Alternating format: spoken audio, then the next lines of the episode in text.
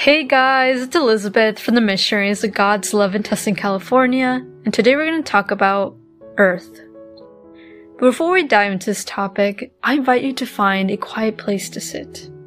Strain your back, relax your shoulders, and take a deep breath in.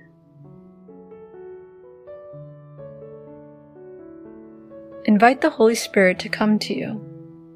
Holy Spirit, descend your Spirit upon me and fill me with your Spirit. I do not deserve you, but I need you. I give you any stressors, anxieties, or problems I have, Lord.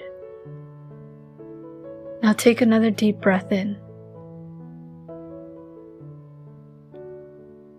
And as you exhale, feel the lightness, relief, and peace we experience when we trust in the Lord, when we go to Him for refuge.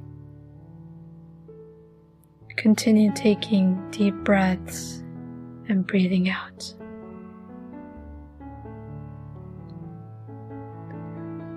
I wanted to share what I'm learning in my environmental class. Over the past few weeks, I have been learning that there are different environments or biomes where animals and plants live. And each of those environments has distinct qualities that makes them different from one another.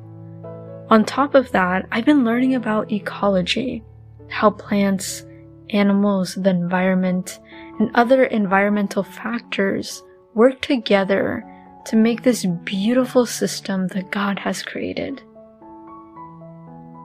Credit goes to Ecology and Understanding Environment by Shivani Jain through Sage Publications India for the following information. So I learned that ecosystems regulate themselves and they adapt to changes. Now some people may say or question, oh, then why don't we just dump all the junk on our Earth? The Earth will adapt and take care of the junk when we dump it, right? But little did we know that our planet and our ecosystems have tolerance limits. In other words, our planet can only tolerate so much before it reaches its limit and can no longer process fast enough all the junk or the changes that we give it. And more specifically, I was learning what happens if just one thing changes in the ecosystem. It could actually result into drastic changes where different species of animals may die and there can be irreversible effects. Now, why does this all matter? Why bother learning about the environment? It's so boring. And what does the environment have to do with God? Well, first of all, it matters because we're currently changing our ecosystems through pollution. As humanity has found more effective and quicker ways to produce things, we are heavily polluting our earth with excessive carbon dioxide, plastics and junk in the oceans, body water, in our planet, and our earth is heating up. We are creating a disturbance and disbalance on the planet that we are living, which can lead us to lose our only home. But what does God have to say about our planet? Well, Genesis 1 verses 26 through 31 reads, Then God said, Let us make mankind in our image, in our likeness, so that they may rule over the fish in the sea and the birds in the sky, over the livestock and all the wild animals, and over all the creatures that move along the ground. So God created mankind in his own image. In the image of God, he created them. Male and female, he created them. God blessed them and said to them, Be fruitful and increase in number. Fill the earth and subdue it. rule over the fish in the sea and the birds in the sky and over every creature that moves on the ground. Then God said, I give you every seed bearing plant on the face of the whole earth, and every tree that has fruit with seed in it. They will be yours for food. And to all the beasts of the earth and all the birds in the sky, and all the creatures that move along the ground. Everything that has the breath of life in it, I give every green plant for food. And it was so. I'm gonna pause here. After reading this, I was like, whoa, we are given every seed bearing plant as food every tree that has fruit with seeds as food. We are given all these creatures and lastly every green plant for food. All of those things sound like marvelous blessings that our Lord has given to us in order for us to live and to be happy. It further reads, God saw all that he had made and it was very good. And there was evening, and there was morning, the sixth day.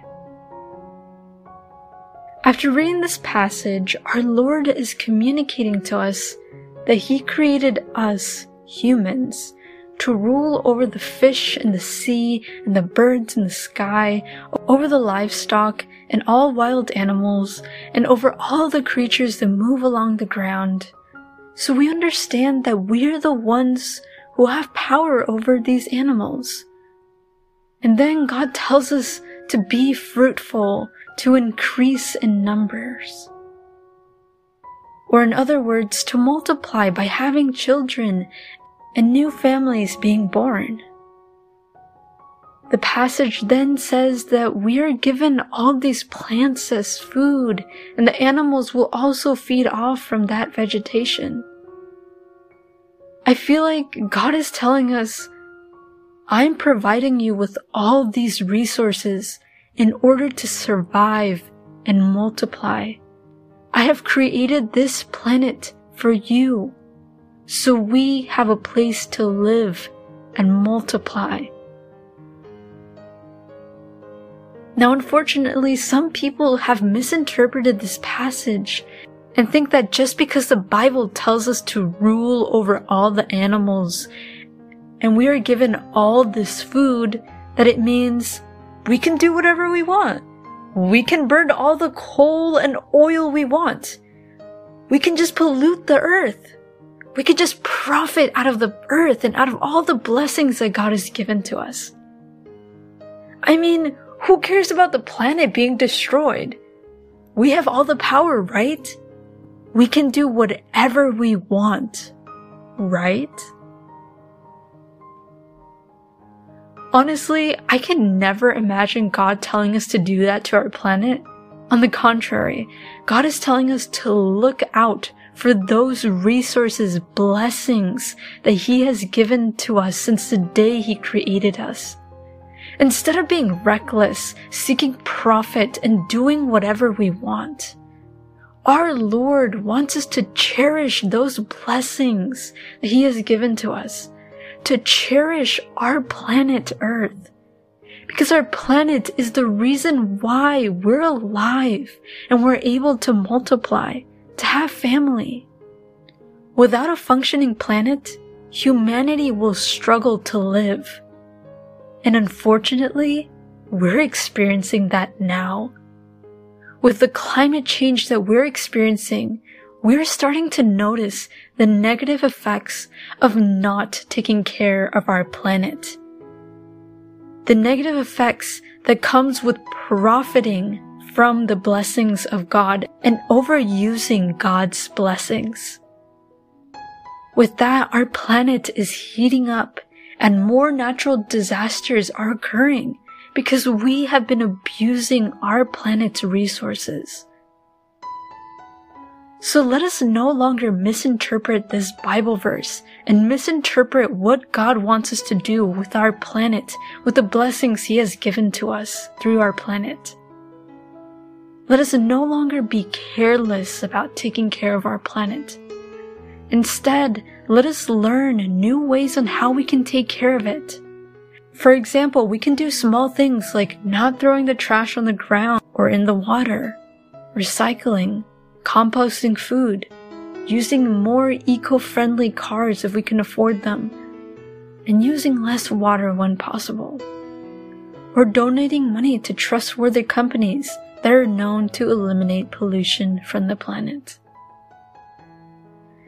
I know the situation can seem big, unmanageable, and it seems like there might not be a solution to it.